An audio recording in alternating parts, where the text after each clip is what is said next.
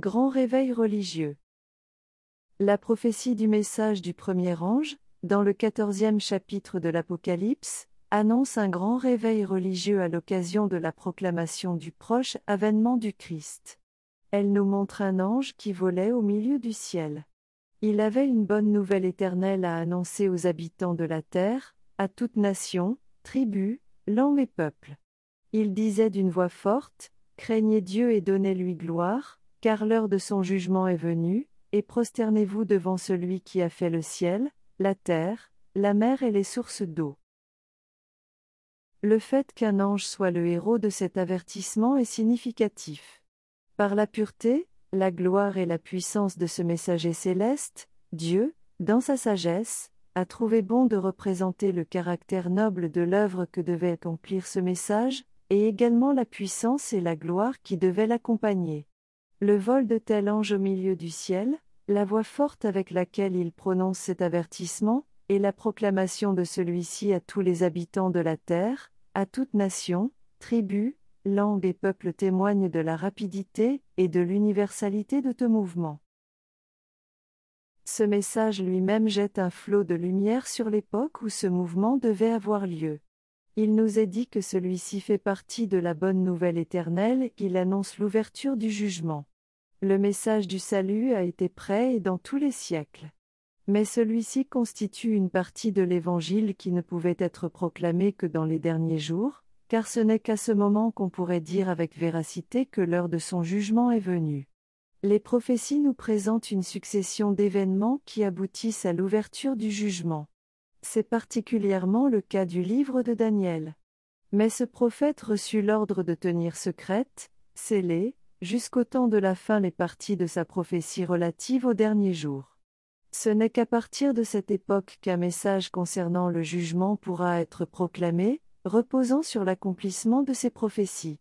En effet, au temps de la fin, nous dit le prophète, une multitude alors cherchera, et la connaissance augmentera. L'apôtre Paul avait averti l'Église de ne pas espérer l'avènement du Christ à son époque, il faut d'abord que vienne l'apostasie et que se révèle la personnification du mal. Ce n'est qu'après cette grande apostasie, et la longue période de domination du sans-loi qu'on doit être attentif à cet avènement. Ce sans-loi, appelé aussi le mystère du mal, celui qui est voué à la perdition, l'adversaire, représente la papauté, qui, selon la prophétie, devait exercer sa suprématie pendant 1260 années. Cette période prit fin en 1798. Le retour du Christ ne pouvait pas avoir lieu avant cette date. Paul embrasse, par cet avertissement, la totalité de la dispensation chrétienne jusqu'à l'année 1798. C'est seulement après cette date que le message du second avènement du Christ devait être proclamé. Aucun message de ce genre n'a jamais été annoncé dans les siècles passés. Paul, comme nous venons de le voir, ne l'a pas prêché.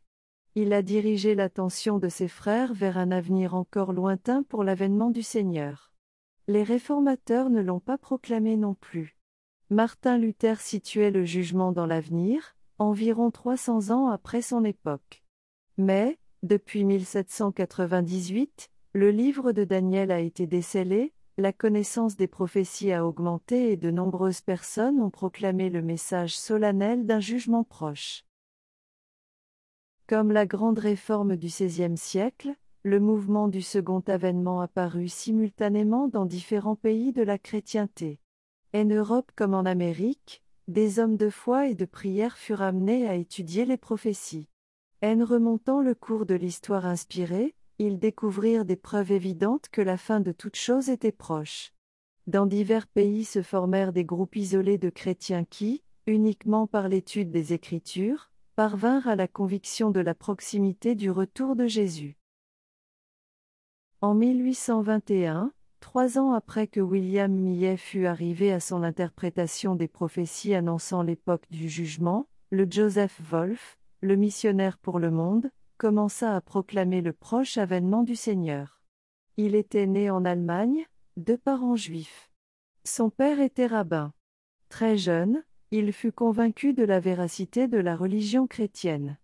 Doué d'un esprit actif et curieux, Il avait écouté avec attention les conversations qui avaient lieu chez son père, où de pieux Israélites s'assemblaient chaque jour pour s'entretenir des espérances et des attentes de leur peuple, de la gloire du Messie à venir et de la restauration d'Israël. Un jour, entendant parler de Jésus de Nazareth, le jeune garçon demanda qui était et. Un juif du plus grand talent, lui répondit-on. Mais, comme il prétendait être le Messie, il fut condamné à mort par le tribunal juif. Pourquoi reprit le jeune garçon, Jérusalem est-elle détruite, et pourquoi sommes-nous en captivité?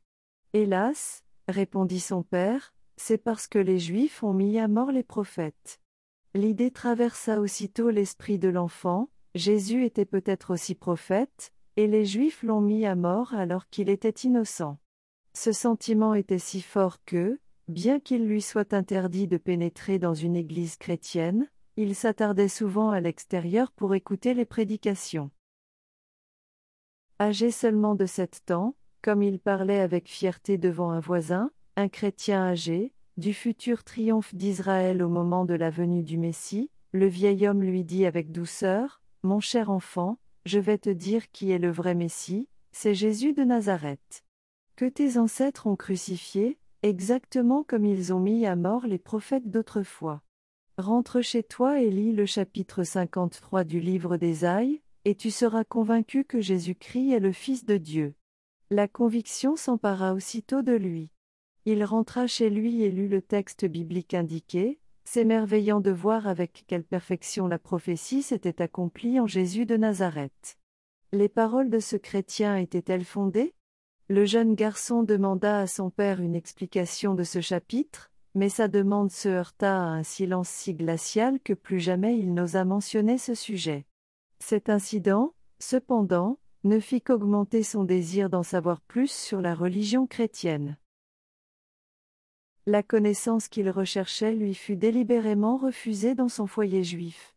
Lorsqu'il fut âgé de onze ans, il quitta la maison paternelle et partit dans le monde pour faire ses études, choisir sa religion et sa profession. Il logea pendant quelque temps chez des membres de sa famille, mais en fut bientôt chassé comme apostat. Seul et sans un sou, il dut se frayer un chemin parmi des étrangers. Il alla de lieu en lieu, étudiant avec application et gagnant sa vie en donnant des cours d'hébreu.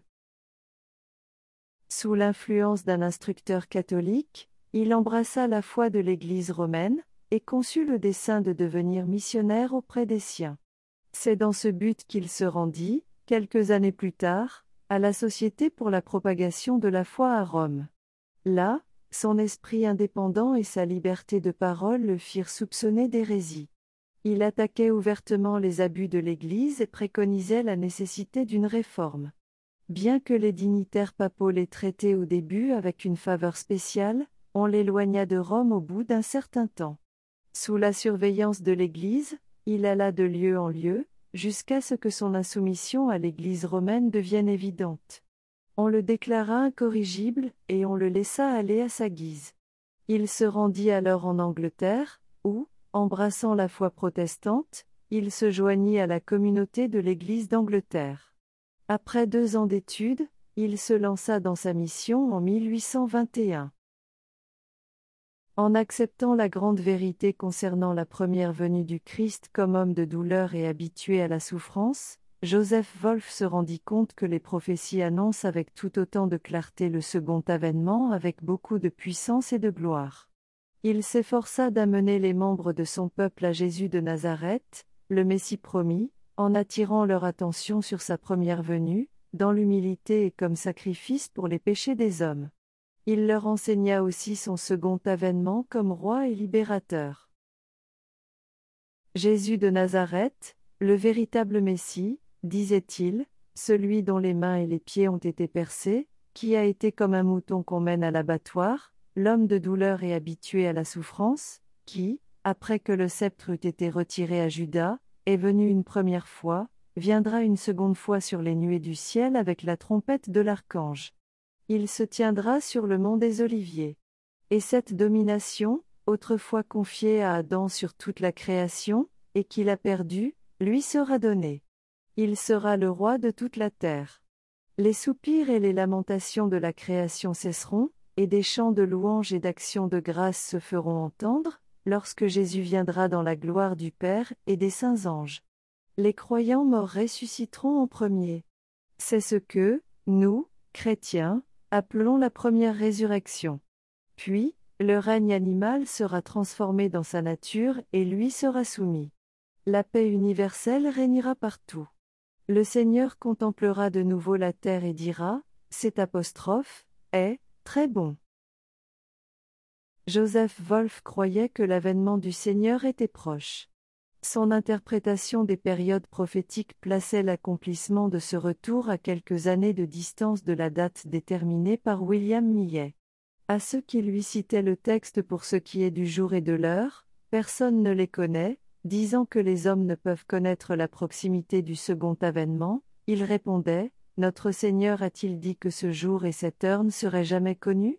Ne nous a-t-il pas donné les signes des temps pour que nous puissions connaître au moins l'approche de son avènement, de même qu'on connaît l'approche de l'été par le figuier qui se couvre de feuilles?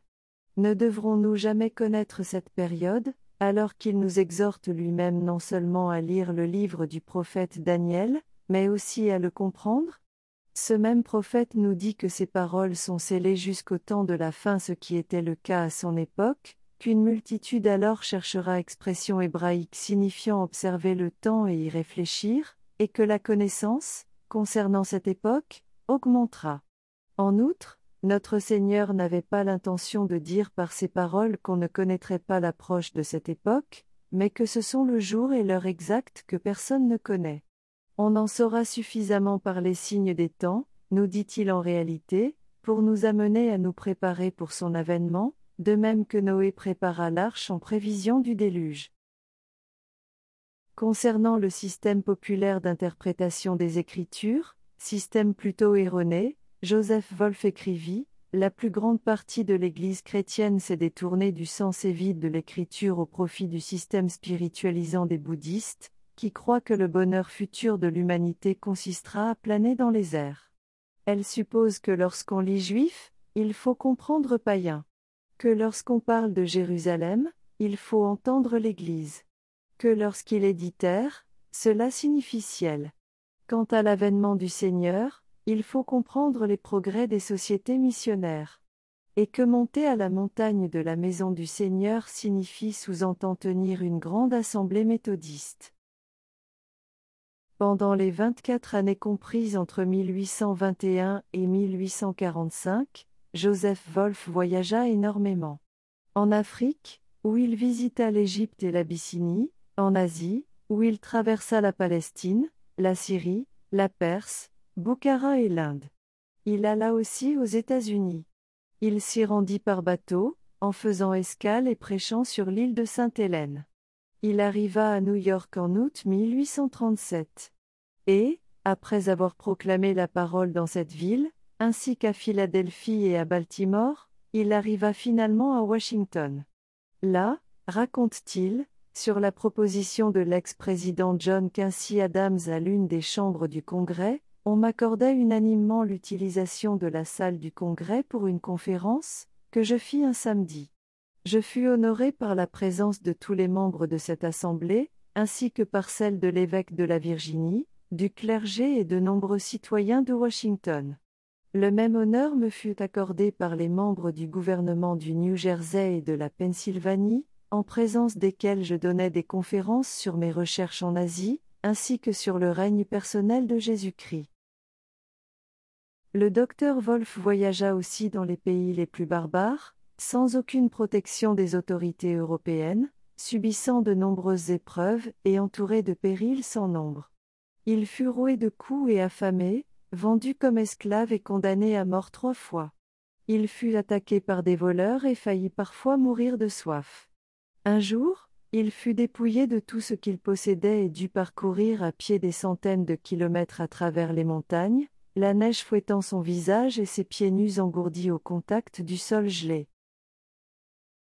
Lorsqu'on lui déconseillait de voyager sans armes parmi les tribus sauvages et hostiles, il se déclarait bien armé, la prière, le zèle pour le Christ et la confiance en son aide, j'ai aussi l'amour de Dieu et de mon prochain dans le cœur, et la Bible à la main. Il transportait partout avec lui sa Bible en hébreu et en anglais. De l'un de ses plus récents voyages, il raconta Je gardais la Bible ouverte à la main. J'avais le sentiment que ma force résidait dans ce livre, et qu'il avait le pouvoir de me soutenir. Il poursuivit ainsi ses travaux jusqu'à ce que le message du jugement ait été porté à une grande partie de la terre habitée. Parmi les Juifs, les Turcs, les Perses, les Hindous et les nombreuses autres nationalités et races, il diffusa la parole de Dieu dans leurs langues respectives, et, partout, il annonça l'approche du règne du Messie. Au cours de ses voyages à Boukhara, il découvrit un peuple éloigné et isolé qui professait la doctrine du proche avènement du Seigneur. Les Arabes du Yémen, raconte-t-il, possèdent un livre appelé Sra, qui annonce le second avènement du Christ et son règne en gloire. Ils attendent de grands événements pour l'année 1840. Au Yémen. Je passais six jours avec les Récabites. Ils ne boivent pas de vin, ni ne plantent de vigne. Ils ne sèment aucune graine et vivent sous la tente, en souvenir du bon vieux Jonadab, fils de Récab. Je découvris parmi eux des enfants d'Israël, de la tribu de Dan. Qui espèrent, comme les Récabites, l'avènement proche du Messie sur les nuées des cieux. Un autre missionnaire découvrit une croyance semblable parmi les Tatars. L'un des prêtres lui posa cette question. Quand aura lieu le second avènement du Christ Lorsqu'il répondit qu'il n'en savait rien, le prêtre parut très surpris d'une telle ignorance de la part de quelqu'un qui professait enseigner la Bible aux autres. Ce prêtre exprima sa propre conviction, fondée sur la prophétie, que pour lui le Christ reviendrait aux alentours de 1844. Dès 1826, le message du retour du Christ commença à être prêché en Angleterre. Mais, dans ce pays, le mouvement n'eut pas une ampleur aussi précise qu'en Amérique. On n'y enseigna pas aussi généralement le moment exact du second avènement, cependant, on y proclama largement la grande vérité du proche retour de Jésus avec puissance et gloire, et pas seulement parmi les dissidents et les non-conformistes.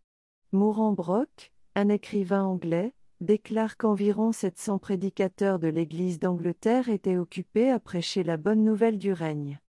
Le message désignant l'année 1844 comme l'époque de l'avènement du Seigneur gagna aussi la Grande-Bretagne. Des publications concernant cet avènement, provenant des États-Unis, furent largement diffusées. Des livres et des périodiques furent réédités. En 1842, Robert Winter, anglais de naissance, qui avait accepté la foi adventiste en Amérique, revint dans son pays natal pour y annoncer le retour du Seigneur. De nombreuses personnes se joignirent à lui dans cette œuvre pour proclamer le message du jugement dans diverses parties du pays. En Amérique du Sud, au milieu de la barbarie et de la domination des prêtres, Lacunza, un jésuite espagnol, découvrit les Écritures et accepta la vérité du proche retour du Christ. Se sentant poussé à donner cet avertissement, et désireux d'échapper à la censure de l'Église romaine, il publia ses opinions sous le nom d'emprunt de Rabbi Ben Ezra, se faisant passer pour un juif converti. Bien qu'il ait vécu au XVIIIe siècle, ce ne fut qu'en 1825 que son livre, arrivé à Londres, fut traduit en anglais. Sa publication contribua à approfondir l'intérêt déjà éveillé en Angleterre sur le sujet du second avènement. En Allemagne, cette doctrine avait été enseignée au XVIIIe siècle par Bangel, prédicateur de l'Église luthérienne, érudit et critique biblique renommé. Après avoir terminé ses études, il se consacra à l'étude de la théologie, à laquelle le prédisposait naturellement la tournure grave et religieuse de son esprit, accentuée encore par l'éducation et la discipline de ses premières années. Comme d'autres jeunes gens de caractère réfléchi, venus avant et après lui, il dut lutter contre les doutes et les difficultés de nature religieuse. Il fait allusion, avec une profonde émotion, aux nombreuses flèches qui percèrent son pauvre cœur et rendit sa jeunesse difficile à supporter. En devenant membre du consistoire du Württemberg, il défendit la cause de la liberté religieuse. Tout en maintenant les droits et les privilèges de l'Église, il fut l'avocat de toute liberté raisonnable accordée à ceux qui se sentaient appelés, pour motif de conscience, à se retirer de celle-ci. Les effets salutaires de cette manière d'agir se ressentent encore dans sa province natale. C'est pendant qu'il préparait un sermon sur le chapitre 21 de l'Apocalypse pour un dimanche de l'Avent que la lumière sur le second avènement du Christ jaillit dans l'esprit de Bangel. Les prophéties de l'Apocalypse se dévoilèrent à sa compréhension comme jamais auparavant. Pénétré du sentiment de l'importance extraordinaire et de la gloire incomparable des scènes présentées par le prophète, il dut cesser pendant un certain temps d'étudier ce sujet. Alors qu'il prêchait du haut de la chair, ce sujet se présenta de nouveau à lui dans toute sa vigueur et dans toute sa puissance. À partir de ce moment, il se consacra à l'étude des prophéties, en particulier celle de l'Apocalypse, et il arriva bientôt à la conviction que celle-ci indiquait la proximité de l'avènement du Christ. La date qu'il fixa pour l'époque du second avènement n'était éloignée que de quelques années de celle fixée plus tard par William Millet. Les écrits de Bangel furent diffusés dans toute la chrétienté. Ses opinions sur la prophétie furent assez généralement acceptées dans son état du Württemberg, et, dans une certaine mesure, dans d'autres parties de l'Allemagne. Ce mouvement se poursuivit après sa mort, et le message du second avènement se fit entendre en Allemagne au même moment où il attirait l'attention dans d'autres pays. Très tôt, quelques-uns de ces croyants se rendirent en Russie, où ils fondèrent des colonies, de sorte que la foi au proche avènement du Christ est encore professée par les églises allemandes de ce pays. Cette lumière brilla aussi en France et en Suisse. À Genève, où Guillaume Farel et Jean Calvin avaient répandu la vérité de la Réforme, Louis Gossen prêcha le message du second avènement. Pendant ses études, il était entré en contact avec l'esprit du rationalisme, qui avait envahi toute l'Europe au cours de la dernière partie du XVIIIe siècle et du début du XIXe. Lorsqu'il commença son ministère, il n'était pas seulement ignorant de la véritable foi, mais penché même vers le scepticisme. Pendant sa jeunesse, il s'était intéressé à l'étude de la prophétie. Après avoir lu l'histoire ancienne de Rollin, son attention fut attirée sur le chapitre 2 du livre de Daniel, et il fut frappé par la merveilleuse exactitude avec laquelle cette prophétie s'était accomplie, comme le rapporte cet historien. Il y vit un témoignage de l'inspiration des Écritures, qui fut pour lui comme une encre au milieu des périls des années suivantes les enseignements du rationalisme ne lui donnaient pas satisfaction. En étudiant la Bible et en cherchant davantage de lumière, il fut, au bout d'un certain temps, amené à une foi positive. En poursuivant l'étude des prophéties, il arriva à la conviction que l'avènement du Seigneur était proche. Impressionné par la solennité et l'importance de cette grande vérité, il souhaita l'apporter aux gens du peuple, mais la croyance populaire, prétendant que les prophéties de Daniel sont mystérieuses et incompréhensibles, constituait un sérieux obstacle sur son chemin. Il décida finalement, comme Farel l'avait fait avant lui en évangélisant Genève, de commencer par les enfants, par l'intermédiaire desquels il espérait éveiller l'intérêt des parents. Je désire que l'on comprenne bien, dit-il plus tard, parlant de ses intentions dans cette entreprise, que ce n'est pas par manque d'importance, mais bien au contraire à cause de sa grande valeur, que je souhaitais présenter cet enseignement sous cette forme familière, et que je l'ai adressé aux enfants. Je désirais être écouté, et je craignais de ne pas l'être si je m'adressais d'abord aux adultes, j'ai donc décidé de me tourner vers les plus jeunes. Je rassemble un auditoire d'enfants. Si le groupe grandit en nombre, et s'il est évident que les enfants écoutent, qu'ils sont contents, intéressés, et qu'ils comprennent et expliquent le sujet, je suis sûr d'avoir bientôt un second auditoire. Et, à leur tour, les adultes se rendront compte qu'il vaut la peine de s'asseoir et d'étudier. Lorsque ceci sera fait, la cause sera gagnée. Ces efforts furent couronnés de succès. Tandis qu'il s'adressait aux enfants, d'autres personnes plus âgées vinrent écouter. Les galeries de son église se remplirent d'auditeurs attentifs. Parmi eux se trouvaient des personnes de haut rang et de haute érudition, ainsi que des étrangers de passage à Genève. De cette manière, le message fut porté dans d'autres parties du monde. Encouragé par ce succès, Louis Gossen publia ses leçons, avec l'espoir de permettre ainsi l'étude des livres prophétiques dans les églises francophones. Publier des instructions données aux enfants, disait-il, c'est dire aux adultes, qui, trop souvent, négligeant ces livres sous le faux prétexte qu'ils sont obscurs, comment peuvent-ils être obscurs, puisque vos enfants les comprennent? J'avais le grand désir, ajoutait-il, de rendre la connaissance des prophéties populaires parmi nos troupeaux, si possible, aucune autre étude, en vérité, ne me semble mieux répondre aux besoins de notre époque, c'est ainsi que nous devons nous préparer pour la tribulation qui est proche, veiller et attendre Jésus-Christ. Bien qu'il ait été l'un des prédicateurs francophones les plus distingués et les plus aimés, Louis Gossen fut démis de son ministère au bout d'un certain temps. Son principal crime était d'avoir utilisé la Bible pour l'instruction des jeunes au lieu du catéchisme de l'Église, un manuel insipide et rationaliste, presque dénué de toute foi positive. Il devint plus tard professeur dans une faculté de théologie, tout en continuant son œuvre de catéchiste, le dimanche, en s'adressant aux enfants et en les instruisant dans les Écritures. Ses œuvres sur la prophétie suscitèrent aussi un vif intérêt.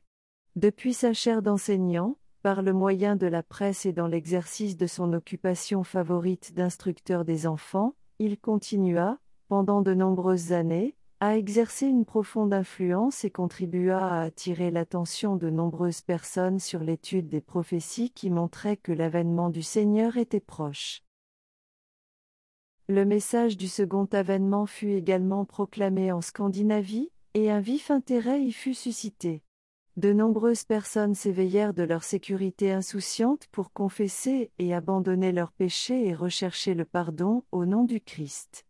Mais le clergé de l'Église d'État s'opposa à ce mouvement et usa de son influence pour faire emprisonner quelques-uns de ceux qui prêchaient ce message. Dans de nombreux endroits où les prédicateurs du proche avènement du Seigneur avaient été ainsi réduits au silence, Dieu trouva bon de le faire proclamer de manière miraculeuse, par la bouche de petits enfants. Du fait qu'ils étaient mineurs, la loi de l'État ne pouvait les empêcher, et ils purent parler sans être inquiétés. Ce mouvement se manifestait surtout parmi les classes inférieures de la société, et c'est dans les humbles foyers des travailleurs que les gens du peuple s'assemblaient pour entendre cet avertissement. Les enfants prédicateurs eux-mêmes appartenaient pour la plupart à de pauvres familles de paysans. Certains d'entre eux n'avaient pas plus de six à huit ans. Et, bien que leur vie témoignât qu'ils aimaient le Sauveur et qu'ils s'efforçassent de vivre en obéissant aux saintes exigences de Dieu, ils ne possédaient ordinairement que l'intelligence et les capacités qu'on rencontre habituellement chez les enfants de cet âge. En revanche, lorsqu'ils parlaient en public, il était évident qu'ils étaient animés par une influence qui dépassait leur don naturel. Ils changeaient de ton et de manière, et, avec puissance et solennité, ils donnaient l'avertissement du jugement, employant les mots mêmes de l'Écriture, craignez Dieu et donnez-lui gloire, car l'heure de son jugement est venue. Ils réprimaient les péchés, non seulement en condamnant l'immoralité et le vice, mais aussi en dénonçant la mondanité et les rechutes, et en exhortant leurs auditeurs à se hâter de fuir la colère à venir. On les écoutait en tremblant. L'Esprit de Dieu parlait au cœur, y apportant la conviction. Beaucoup furent amenés à sonder les Écritures avec un intérêt nouveau et plus profond. Ceux qui s'étaient adonnés à l'intempérance et à l'immoralité réformèrent leur vie. D'autres abandonnèrent leurs pratiques malhonnêtes. Il se fit une œuvre si prononcée que même les prédicateurs de l'Église d'État furent forcés de reconnaître que la main de Dieu était dans ce mouvement. C'était la volonté de Dieu que la nouvelle de l'avènement du Sauveur soit annoncée dans les pays scandinaves. Et, lorsque la voix de ses serviteurs fut réduite au silence, il mit son esprit sur ses enfants pour que son œuvre puisse s'accomplir. Lorsque Jésus approchait de Jérusalem, escorté par des foules joyeuses qui, en poussant des cris de triomphe et en agitant des branches de palmier, l'accueillaient comme le fils de David, les pharisiens, jaloux, lui intimèrent de les faire taire. Mais Jésus leur répondit que tout cela était l'accomplissement de la prophétie, et que, si eux se taisent, ce sont les pierres qui crieront. Les gens du peuple, intimidés par les menaces des sacrificateurs et des dirigeants, cessèrent de pousser leurs joyeuses exclamations en franchissant les portes de Jérusalem. Mais, dans le parvis du temple, les enfants reprirent ensuite ce refrain, et, agitant leurs branches de palmier, s'écrièrent Hosanna pour le fils de David. Lorsque les pharisiens, profondément contrariés, lui dirent Tu entends ce qu'ils disent? Jésus répondit Oui. N'avez-vous jamais lu ces paroles? Par la bouche des tout petits et des nourrissons tu t'es formé une louange. De même que Dieu travailla par l'intermédiaire d'enfants au moment du premier avènement du Christ, de même il travailla aussi par leur intermédiaire pour proclamer le message du second avènement. La parole de Dieu doit être accomplie, afin que la proclamation de l'avènement du Sauveur soit faite à toute nation, tribu, langue et peuple. C'est à William Millet et à ses collaborateurs qu'il fut donné de prêcher cet avertissement en Amérique. Ce pays devint le centre du grand mouvement adventiste. C'est là que la prophétie du message du premier ange trouva son accomplissement le plus direct. Les écrits de William Millet et de ses collaborateurs furent apportés dans des pays lointains. Dans le monde entier, partout où des missionnaires avaient pénétré, l'heureuse nouvelle du proche retour du Christ fut annoncée. Le message de la bonne nouvelle éternelle se répandit au près et au loin, craignez Dieu et donnez-lui gloire, car l'heure de son jugement est venue. Le témoignage des prophéties qui semblaient annoncer l'avènement du Christ pour le printemps de l'année 1844 produisit une profonde impression sur l'esprit des gens du peuple. Au fur et à mesure que ce message se propageait d'un État à l'autre, il suscitait partout un vif intérêt. Beaucoup furent convaincus que les arguments tirés des périodes prophétiques étaient justes, et, sacrifiant leur fierté et leurs opinions, acceptèrent la vérité avec joie.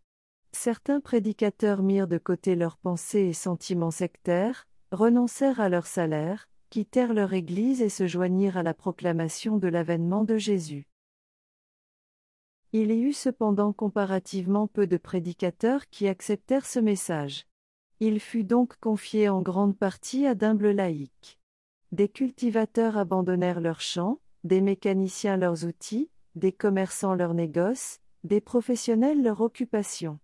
Et, cependant, le nombre des ouvriers était petit, comparé à la grandeur de l'œuvre à accomplir. L'état spirituel d'une Église impie et d'un monde plongé dans le mal pesait lourd sur le cœur des véritables sentinelles. Mais celles-ci subirent de bon cœur les durs labeurs, les privations et les souffrances, afin d'appeler les hommes à la repentance et au salut. Malgré l'opposition de Satan, l'œuvre progressait régulièrement, et des milliers de personnes acceptèrent la vérité du second avènement. Partout se fit entendre ce témoignage qui fouillait les consciences, exhortait les pécheurs, mondains ou membres d'Église, à fuir la colère à venir. Comme Jean-Baptiste, le précurseur du Christ, ces prédicateurs s'appliquaient à attaquer les arbres à la racine et invitaient tous les hommes à produire un fruit digne du changement radical. Leurs appels émouvants contrastaient d'une manière marquée avec les paroles de paix et sécurité. Prêchés du haut des chairs populaires. Partout où ce message était prêché, il touchait les cœurs. Le témoignage simple et direct des Écritures, pénétrant les âmes par la puissance du Saint-Esprit, produisait une conviction à laquelle peu étaient capables de résister entièrement. Ceux qui n'étaient religieux que de nom se réveillaient de leur fausse sécurité. Ils prenaient conscience de leur rechute, de leur mondanité et de leur incrédulité, de leur orgueil et de leur égoïsme. Beaucoup d'entre eux recherchaient le Seigneur dans la repentance et l'humiliation. Leurs affections, attachées depuis si longtemps aux choses de cette terre, se fixaient maintenant sur celles du ciel. L'Esprit de Dieu reposait sur eux, et, le cœur attendri et subjugué, ils se joignaient à la proclamation du cri Craignez Dieu et donnez-lui gloire, car l'heure de son jugement est venue. Des pécheurs demandaient en pleurant, Que faut-il que je fasse pour être sauvé? Ceux dont la vie avait été caractérisée par la malhonnêteté étaient désireux de restituer ce qu'ils avaient volé. Tous ceux qui avaient trouvé la paix en Christ brûlaient du désir de voir les autres partager cette même bénédiction. Le cœur des parents se tournait vers celui de leurs enfants, et le cœur des enfants vers celui de leurs parents. Les barrières de l'orgueil et des réserves étaient balayées. Des confessions sincères étaient faites, et les membres d'un même foyer travaillaient au salut de ceux qui leur étaient les plus proches et les plus chers. On entendait souvent le son de ferventes intercessions. Partout se trouvaient des personnes, saisies d'une profonde angoisse, plaidant avec Dieu. Beaucoup d'entre elles luttaient toute la nuit dans la prière, pour obtenir l'assurance du pardon de leurs péchés ou la conversion des membres de leur famille ou de leurs voisins. Des personnes de toutes les classes sociales accouraient aux réunions adventistes. Riches et pauvres, membres des classes supérieures et inférieures étaient, pour divers motifs, désireux d'entendre par eux-mêmes la doctrine du second avènement. Le Seigneur maintint en échec l'esprit d'opposition pendant que ses serviteurs expliquaient les raisons de leur foi. Parfois, les instruments qu'il utilisait étaient faibles, mais son esprit conférait de la puissance à sa vérité. La présence de saints anges se faisait sentir dans ces assemblées, et de nombreuses personnes s'ajoutaient chaque jour au nombre des croyants. Pendant qu'on leur reparlait des preuves du proche avènement du Christ, de vastes foules écoutaient en silence ces paroles solennelles en retenant leur souffle. Le ciel et la terre semblaient se rapprocher. La puissance de Dieu se faisait sentir parmi les vieillards, les jeunes et les personnes d'âge mûr. Des hommes rentraient chez eux, la louange sur les lèvres, et leurs accents joyeux retentissaient dans l'air calme du soir. Personne, ayant assisté à ces réunions, ne pourra jamais oublier ces scènes du plus profond intérêt. La proclamation d'une date précise pour l'avènement du Christ suscita une forte opposition de la part de nombreuses personnes de toute classe sociale, depuis le prédicateur dans sa chair jusqu'au pécheur le plus insouciant et le plus provoquant. Les paroles de cette prophétie s'accomplirent, dans les derniers jours il viendra des moqueurs pleins de moqueries, qui iront au gré de leurs propres désirs et diront, Où est la promesse de son avènement? Car, depuis que les pères se sont endormis dans la mort, tout demeure comme depuis le commencement de la création. Beaucoup de ceux qui professaient aimer le Sauveur déclarèrent qu'ils n'étaient pas opposés à la doctrine du second avènement, mais seulement à la fixation d'une date précise. Mais l'œil divin qui voit toutes choses avait lu dans leur cœur. Ils ne voulaient pas entendre parler du retour du Christ venant juger le monde avec justice. Ils avaient été des serviteurs infidèles. Leurs œuvresses ne pouvaient pas supporter l'inspection du Dieu qui sonde les cœurs, et ils redoutaient de rencontrer leur Seigneur. Comme les Juifs à l'époque du premier avènement du Christ, ils n'étaient pas prêts à accueillir Jésus. Non seulement ils refusèrent d'écouter les arguments évidents tirés de la Bible, mais ils tournèrent aussi en ridicule ceux qui attendaient le Seigneur. Satan et ses anges exultèrent et jetèrent au visage du Christ et des saints anges le reproche des prétendus disciples qui avaient si peu d'amour pour lui, et ne désiraient pas le voir paraître. Pour ce qui est du jour et de l'heure, personne ne les connaît, fut l'argument avancé le plus souvent par ceux qui rejetaient la foi au second avènement. Ce texte déclare, Pour ce qui est du jour et de l'heure, personne ne les connaît, ni les anges des cieux, ni le Fils, mais le Père seul. Ceux qui attendaient le Seigneur en donnèrent une explication claire et harmonieuse, qui révéla clairement le mauvais usage que leurs opposants en avaient fait. Le Christ avait prononcé ces paroles lors de la mémorable conversation avec ses disciples sur le mont des Oliviers après qu'il eut quitté le temple pour la dernière fois. Les disciples lui avaient posé la question, Quel sera le signe de ton avènement et de la fin du monde? Jésus leur indiqua des signes et leur dit, quand vous verrez tout cela, sachez qu'il est proche, aux portes. On ne doit jamais utiliser une déclaration du Sauveur pour en annuler une autre. Bien que personne ne connaisse le jour ni l'heure de son avènement, Jésus nous instruit et attend de nous que nous sachions quand ce jour se rapproche. Il nous apprend aussi que le fait de ne pas prendre garde à ses avertissements et de refuser ou de négliger de connaître l'approche de son avènement nous sera aussi fatal que pour ceux qui vivaient au jour de Noé et ont ignoré l'approche du déluge. La parabole contenue dans ce même chapitre, établissant le contraste entre le serviteur fidèle et le serviteur infidèle et indiquant le sort de celui qui dit dans son cœur Mon maître tarde à venir, nous montre sous quel jour le Christ considérera et récompensera ceux qu'il trouvera veillant et enseignant aux autres son avènement, et ceux qui le nieront. Veillez donc, nous dit-il. Heureux cet esclave, celui que son maître, à son arrivée, trouvera occupé de la sorte. Si tu ne veilles pas, je viendrai comme un voleur, et tu ne sauras pas du tout à quelle heure je viendrai te surprendre. Paul nous parle d'une catégorie de personnes pour lesquelles l'apparition du Seigneur se fera à l'improviste, le jour du Seigneur viendra comme un voleur dans la nuit. Quand ils diront, paix et sécurité, alors la destruction arrivera sur eux, et ils n'échapperont en aucun cas. Et il ajoute, à l'intention de ceux qui auront pris garde à l'avertissement du Sauveur. Mais vous, frères, vous n'êtes pas dans les ténèbres, pour que ce jour, tel un voleur, vous surprenne, car vous êtes tous fils de la lumière et fils du jour. Nous n'appartenons pas à la nuit ni aux ténèbres. Ce qui montre que l'Écriture n'autorise personne à demeurer dans l'ignorance au sujet de la proximité de l'avènement du Christ. Mais ceux qui ne recherchaient qu'un prétexte pour rejeter la vérité fermèrent l'oreille à cette explication, et les paroles de Jésus, pour ce qui est du jour et de l'heure, personne ne les connaît, continuèrent à être répétées par les moqueurs audacieux et même par ceux qui se prétendaient serviteurs du Christ. Lorsque les gens s'éveillèrent et commencèrent à demander où trouver le chemin du salut, les conducteurs religieux s'interposèrent entre eux et la vérité, s'efforçant de calmer leurs craintes en interprétant faussement la parole de Dieu. Des sentinelles infidèles se joignirent à l'œuvre du grand séducteur en criant paix. Paix.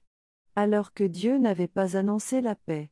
Comme les pharisiens à l'époque du Christ, beaucoup d'entre eux refusaient d'entrer dans le royaume de Dieu, et en empêchait ceux qui voulaient entrer. Le sang de ces âmes leur sera réclamé.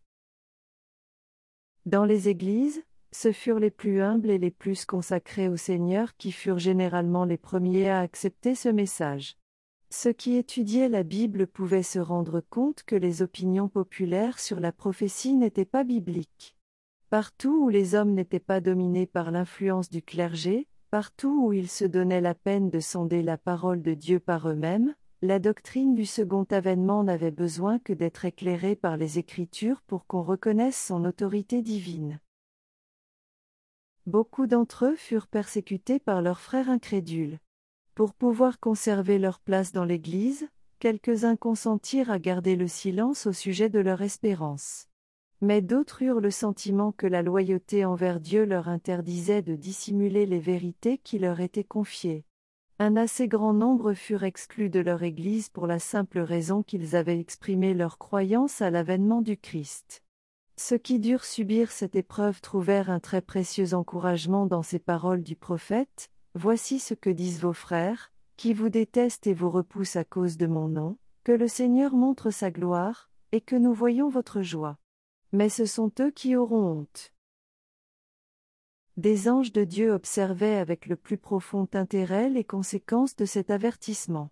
Lorsqu'il y eut un rejet général de ce message par certaines églises, les anges s'en détournèrent avec tristesse. Mais nombreuses furent les personnes qui n'avaient pas encore été éprouvées par la doctrine du second avènement.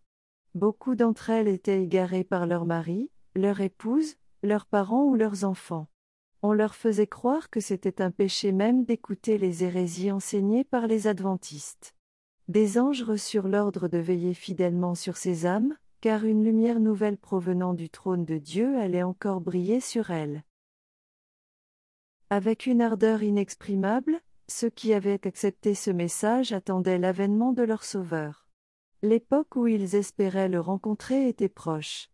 Ils vivaient la proximité de cette heure avec un calme solennel et demeuraient dans une douce communion avec Dieu, ce qui était pour eux un avant-goût de la paix qui allait être la leur dans le monde à venir.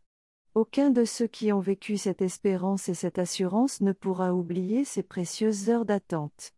Pendant les quelques semaines qui précédèrent cette date, ils laissèrent en grande partie de côté les affaires de ce monde. Ces croyants sincères examinaient soigneusement chaque pensée et chaque émotion de leur cœur comme s'ils avaient été sur leur lit de mort et sur le point de fermer les yeux dans quelques heures sur les scènes de ce monde.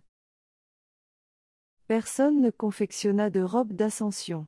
Mais tous éprouvaient le besoin d'une conviction intérieure qu'ils étaient prêts à rencontrer leur Sauveur. Leur robe blanche était la pureté de leur âme, le caractère purifié du péché par le sang expiatoire du Christ. Si seulement on trouvait encore, chez ceux qui professent être le peuple de Dieu, le même désir d'introspection, la même foi fervente et déterminée. S'ils avaient continué ainsi à s'humilier devant le Seigneur et à présenter leurs requêtes devant le trône de miséricorde, ils auraient bénéficié d'une expérience bien plus riche que celle qu'ils possèdent maintenant. Il y a trop peu de prières, trop peu de véritable conviction du péché, et le manque de foi vivante laisse beaucoup de personnes privées de la grâce si abondamment fournie par notre Rédempteur. Dieu voulait éprouver son peuple. Sa main couvrit une erreur dans le calcul des périodes prophétiques que les adventistes ne découvrirent pas. Même les plus instruits de leurs opposants ne la remarquèrent pas. Ces derniers disaient, Votre calcul des périodes prophétiques est correct. Un grand événement est sur le point de se produire. Mais ce n'est pas ce que M. Millet prédit. C'est la conversion du monde, et non le second avènement du Christ. Le moment tant souhaité passa, et le Christ n'apparut pas pour délivrer son peuple. Ceux qui, avec une foi et un amour sincère, avaient attendu leur Sauveur subir une amère déception. Cependant, les desseins de Dieu étaient en cours d'accomplissement, il éprouvait le cœur de ceux qui disaient attendre l'apparition de Jésus. Il y en avait beaucoup parmi eux qui n'avaient pas été motivés par un sentiment plus élevé que la peur. Leur profession de foi n'avait affecté ni leur cœur, ni leur vie.